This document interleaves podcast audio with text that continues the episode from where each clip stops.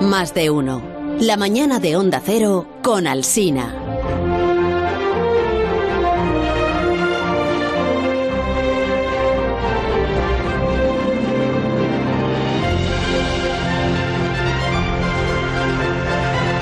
Estuvo bien la sección de Alberto Aparici la semana pasada, Begoña. ¿Y tú lo ¿te acuerdas? dices? Estuvo bien.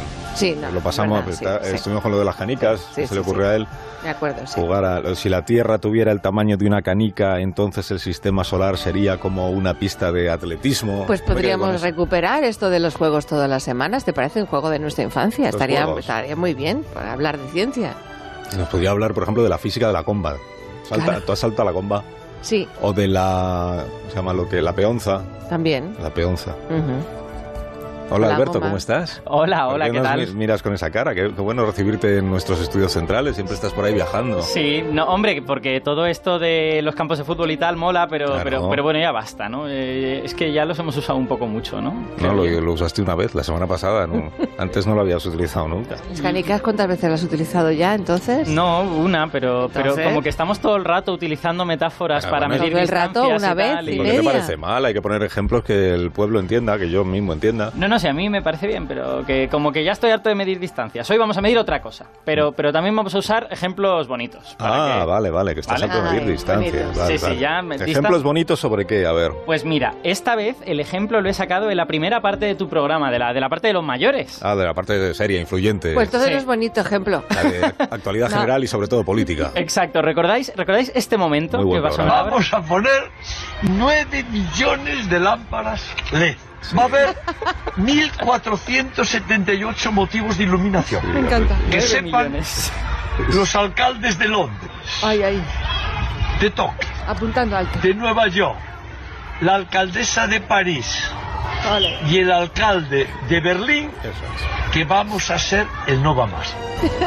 el Bueno. caballero, es el alcalde de Vigo, triunfador de las elecciones del domingo, por cierto. Eh, Exacto, acaba de revalidar la, la mayoría absoluta. Bueno, Bueno, aumentarla. pues eh, este, es- este señor estaba a punto de encender el fastuoso alumbrado navideño. Eso es, sí, sí, sí. ¿Y por qué te has fijado en él? ¿Qué- ¿De qué quieres hablar es- esta semana? Pues mira, imaginaos que, que va a encender todas estas 9 millones de, De- E de LEDs. de- de LEDs, eh, y va a ganar un montón de votos y de repente resulta que varias de esas bombillas LEDs en el momento del alumbrado no se encienden. Hacen- Pero, hombre, Qué mal. si le hubiera pasado eso, igual habría perdido las elecciones, pero... ¿qué- Pero qué, qué ganas tienes tú de que no se enciendan las bombas. O sea, tú a dónde quieres llegar esta mañana, que no te, no te sigo. Pues todo mi punto es que las bombillas del espacio exterior, que son las estrellas, a veces les pasa lo mismo, Ah, que a veces nunca llegan a encenderse. las Ay. estrellas. Exacto. Qué lástima. Sí, pon una música de estrellas si tenemos ahí. Sí. Mira, mira qué bonitas. Esto suena a estrella que sí que se Que enciende, se enciende. esta, yo creo. Tarda un poco, pero se Sí, enciende. sí. Me gusta mucho. Solo por la música te has ganado la renovación. Sí, o todo lo contrario, no Sí. lo sé. Oye, a mí me parece a mí esto muy interesante, ¿no? Pero, mm, ¿cómo es que hay estrellas que no se encienden? Punto Claro, número uno. Ajá. ¿Y les falta el carburador o qué? ¿Qué es El lo que carburador. pasa? No vamos- carburador, sí. No vamos a llevar la metáfora tan Venga, lejos. pon ejemplos de mecánica automovilística. Venga, va, No, lo que, lánzate. Tienen lo carburador, que les las falla a estrellas. estas estrellas, Begoña, es mucho más sencillo que un carburador, que yo nunca he sabido lo que es personalmente, es, es la masa lo que les falla a estas estrellas, que es que son demasiado pequeñas, ¿no? Anda. Porque para que una estrella se encienda, Sí. hace falta que en su núcleo se alcancen al menos 13 millones de grados. Uf, eso es, ma- eso es bastante. Eso es bastante más de lo que hace incluso en verano en Toledo, que hace bastante calor. En Toledo, bueno, Mm. Sí. mira, Ourense, si te vas allí no te cuento. Exacto. Entonces, a partir de esa temperatura de 13 millones de grados, es cuando se empieza a producir la fusión nuclear. Vale. Es cuando el- los núcleos de hidrógeno están a suficiente velocidad como para empezar a fusionarse en helio. Mm. Ajá. Y sin fusión nuclear, resulta que las estrellas pues no son otra cosa que una especie de bola de gas que está muy caliente y que se va enfriando poquito a poco, poquito a poco y ya está. Y no se ve. Con fusión nuclear pueden producir su propio calor y continúan encendidas pues durante millones o miles de millones de años, ¿no? Vale, entonces podríamos decir eh, que hoy has venido con idea de hablarnos de las estrellas perdedoras, las, las losas, o sea, las, las estrellas que no dan la talla para, para ser verdaderas estrellas. ¿no? Hombre, no, yo creo llamarle losers es un poco exagerado, ¿no? Son, son objetos súper interesantes y lo bueno es que son muy novedosos porque los conocemos desde hace apenas un poquito más de 20 años, ¿no? Solo. Sí.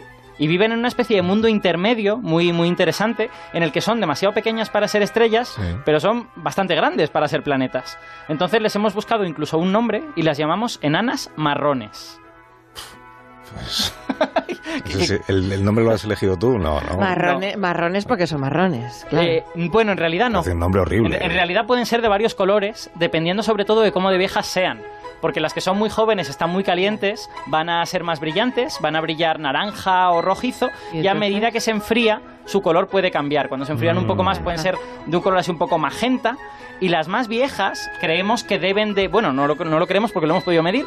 Tienen en sus atmósferas compuestos como metano, como agua, que son los mismos que hacen que los planetas eh, gaseosos del sistema solar sean de color marrón, de color amarillo Ajá. o como Neptuno de color azul. Ay. Creemos que puede haber algunas enanas marrones que sean azules. ¿Y cómo son de grandes? ¿Y son, de- el- son del tamaño de una estrella? Que va, que va, son, son más bien del tamaño de un planeta grande, como Júpiter más o menos. Aunque fíjate que algunas pueden tener mucha masa, pueden tener 20, 50 Sí. veces la masa de Júpiter, pero lo que hacen es hacerse más densas, no se hacen más grandes. Ah. Entonces, son del tamaño de Júpiter, van ganando masa y se van haciendo cada vez más densas. Así que, como mucho, pues digamos que algunas serán el doble que Júpiter, pero no mucho más. Que es una gordura apretada, Exacto, efectivamente. O de los términos científicos. ¿verdad? Gordura preta. ¿Puedo hacer Sí. una pregunta? Puedes hacer una pregunta. Mazo Vale. gorda. No, es que se me ha ocurrido ahora. Una pregunta. Si, O tocho gordas. si son del tamaño de un planeta y tienen el color de un planeta Ajá. y no pueden brillar como las estrellas, Vale. ¿por qué en lugar de enana marrón has dicho? Sí. ¿Por qué no las llamas planetas? Bueno, pues. No esa- te rías de mis preguntas. porque, No, pero es una pregunta súper hombre, interesante yo soy y un- muy polémica soy un- además. soy Un, entrevistador con mucha Cuidado. reputación. Sí, o sea, sí, sí. que no No, me río, me te río. Está rías de mi polémica. pregunta. Me vamos. río porque has puesto el dedo en la llaga, No, porque renueva. precisamente este Ah, es un debate. Ah, que, que está en- es la pregunta. Ah, Esta es la pregunta. Este es un debate que está en la comunidad científica. Ah, hay, mira. hay astrónomos que deberíamos, que que piensan que igual deberíamos llamarles planetas grandes y ya está, ¿no? O Claro. planetas muy densos, si Claro. queremos. Tocho Pero planeta. el problema es el siguiente, y- y es la razón de que algunos astrónomos opinen diferente, Hmm. que es que cuando decimos planeta solemos pensar en algo que está girando en torno a una estrella, que digamos que es subsidiario Vale. y se ha formado a partir de los restos de la nebulosa que formaron la estrella. La estrella, Ajá. digamos, absorbe casi todo y a partir de los restos se forma el planeta por acreción, ¿no? Sin embargo, las enanas marrones creemos que no se forman así, que, que ellas iban a ser estrellas, son el cuerpo más importante de su nebulosa y han Sí. cogido casi toda la masa, pero, Pero, aún no así han llegado a la fama. eso es, aún así no han sido suficientes. Incluso, de hecho, hay algunas enanas marrones, poquitas, pero alguna que tienen planetas a su alrededor. Ah. Entonces, fijaos que son un bicho como un poco problemático. Están... ¿Bicho has dicho bicho? Sí, bicho, bicho, Vale. esa es palabra técnica. están, están sobrecualificadas para ser planetas, pero son como demasiado poquita cosa para ser Ajá. estrellas. Pues- Luego dice que no se puede hablar de fútbol aquí. Oye, me has conseguido que me interesen las pobrecitas Sí. estas Bien. enanas, enanas marrones. Perfecto. ¿Y alguna cerca de la Tierra tenemos así que se pueda ver, as- o visitar? Pues hombre, tanto como verlo, visitar, no lo sé, eso, si, si tienes una nave buena, pues sí.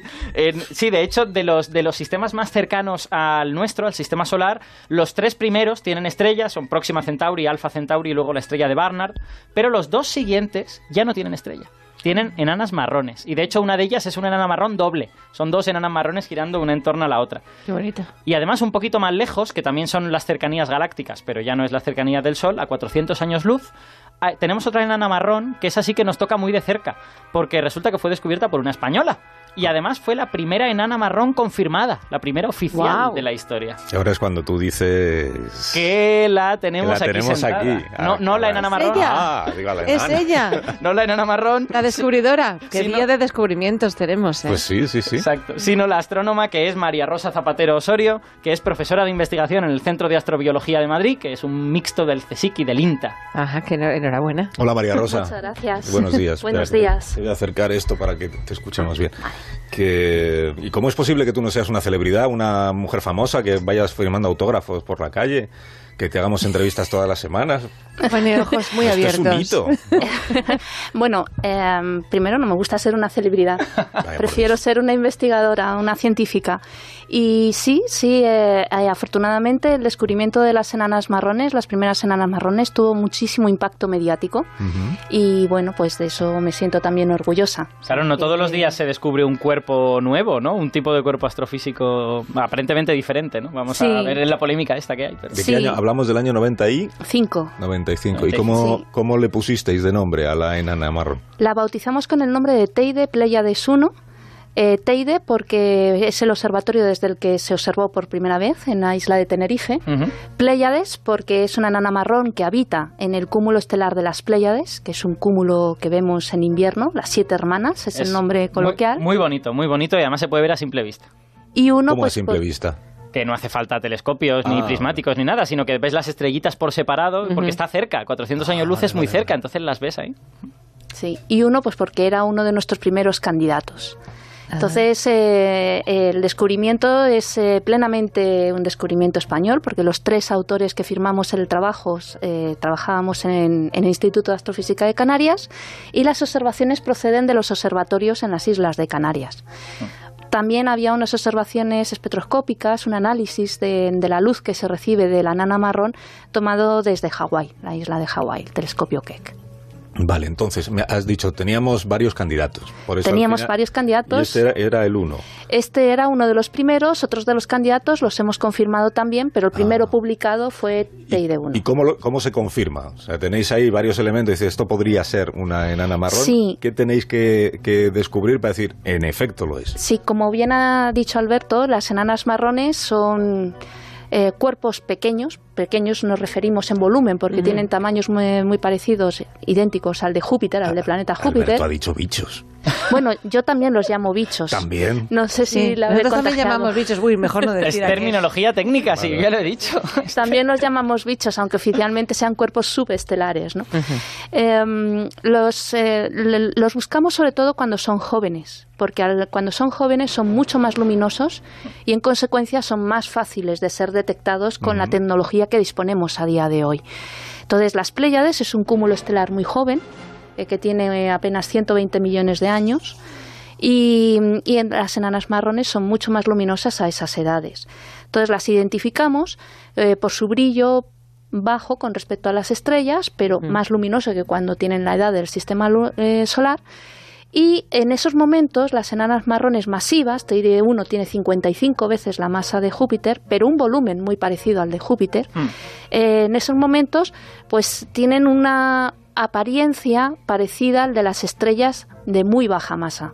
Emiten, emiten luz en ese momento. Emiten, bueno, siempre eh, todos los cuerpos emiten luz, Ajá. ¿vale? Eh, la luz que emiten las enanas marrones no es consecuencia de reacciones nucleares, como bien has introducido, es consecuencia de su colapso gravitatorio. Ajá. Estos cuerpos están en constante colapso gravitatorio hasta que llega un momento en el que la masa no se puede compactar más. Ya. Hay un límite físico real, no se puede compactar más. Como consecuencia de ese colapso gravitatorio se produce una energía interior Ujú. que es la que nosotros vemos eh, como energía lumínica y que podemos medir. A simple vista, mirando el firmamento, ¿podríamos ver alguna enana marrón o es imposible? No, en el visible son cuerpos muy oscuros, tienen un brillo muy poco luminoso y, e incluso las enanas marrones más cercanas, que como ha comentado Alberto, están a 6 años luz de distancia, es el tercer cuerpo más cercano al sistema solar, es, un, es una enana marrón binaria, el cuarto cuerpo más cercano al sistema no- eh, solar que ti- está a 7 años luz de distancia Está aquí al lado. está aquí al lado, es, eh, es un planeta gigante porque tiene cinco veces Sí. la masa de Júpiter y una Se ve. temperatura más fría que la del planeta Tierra. O sea que son cuerpos que se enfrían. Pero para identificar si son enanas marrones por, por su brillo, cuando son jóvenes tenemos dos pruebas eh, espectroscópicas, que es lo que llamamos la prueba del litio y la prueba del metano. Ajá. El litio es un elemento frágil de la naturaleza que se quema con mucha facilidad en el interior de las estrellas. Se fusiona, ¿no? Digamos. eh, Sí, Decimos se- quema, pero es fusión nuclear. Fusión nuclear. o sea, Se destruye es- por fusión eh, nuclear. Efectivamente, en la cadena protón-protón que, da lu- que produce la energía lumínica de las estrellas que vemos. Las enanas marrones no tienen la masa suficiente para que estas reacciones nucleares tengan lugar, entonces el litio no se destruye. Entonces, en un cuerpo poco luminoso, muy frío, que tiene litio en su atmósfera, no se ha destruido, es una evidencia, pro- nos proporciona una evidencia de que estamos viendo una enana marrón. Hmm. Eh, las enanas marrones son los reservorios de la composición química de la nube molecular de la que nacen. Ah, claro, porque no, las reacciones nucleares no la han podido cambiar. No la modifican. Claro. Una estrella se ve, la composición química de una estrella se ve modificada con el tiempo porque constantemente están teniendo lugar eh, reacciones nucleares en su interior. Nuestro Sol ahora mismo está convirtiendo el hidrógeno en helio. Hmm. ¿vale? Las enanas marrones conservan su composición química original, igual que los planetas. ¿vale? Qué y, la, interesante. y la prueba del metano es simplemente que vemos la molécula del metano cuando la enana marrón tiene temperaturas por debajo de 1300 grados y esto es una temperatura que una estrella jamás puede tener. Ujú. ¿vale? Es una temperatura más fría que lo que una estrella puede tener. Bueno, tú, tú eres partidaria de que sigamos hablando de enanas marrones y no de, de planetas grandes. O, o no. Yo personalmente, como científica, creo que continuar con el término de enana marrón es, es confuso. Eh, A las nuevas generaciones puede llevar a confusión. Eh, Desde el punto de vista de la física, las atmósferas de las enanas marrones y los planetas eh, son muy parecidas, si no idénticas. Mm. En concreto, a ciertas edades, eh, pues podrían ser indistinguibles. las Cuando se enfrían atmósferas lo suficiente. cuando digamos, se ¿no? enfrían lo suficiente. Entonces, para mí, eh, si no hay reacciones nucleares en su interior, mm, hablaría de planetas, que es un término ya acuñado hace muchísimos siglos, y enana marrón es un término que se acuñó en 1973. Entonces, creo que el término de enana marrón, que se acuñó cuando todavía no se conocía ningún cuerpo subestelar fuera de los confines del sistema solar, Puedes decir bicho si pues- quieres. ¿eh? No. Vale, estos, estos bichos, estos bichos, pues eh, creo que continuar con ese término es más confuso Ajá. eh, que, que- que- que lo que en realidad puede ayudar. María Rosa, gracias por la visita y por todo Qué lo que nos bien, has explicado. eh, enseñado. Lo he entendido todo. Explicado. Es increíble. Sí, es que es, mu- es Si muy es que la bu- ciencia muy es buena fácil de divulgadora. entender cuando Buena. buscas a gente que sabe Sí, sí, explicarse. es verdad. Gracias, Muchas por gracias. tu visita y enhorabuena por Gracias tu a trabajo. vosotros. Alberto, hasta la semana que viene. Hasta la semana que Y viene. 28. Mira, ahora vamos a hablar a la vuelta de esta pausa. No te lo vas a creer. Vamos a hablar del principio de incertidumbre de Heisenberg. ¡Hala! Ahí va. te has Todo quedado- hilado, te has todo quedado hilado, de lado, dice. todo Pero Pero hilado. bueno, bueno, pero me quiero quedar. ya verás. No, no puedes. Más de uno.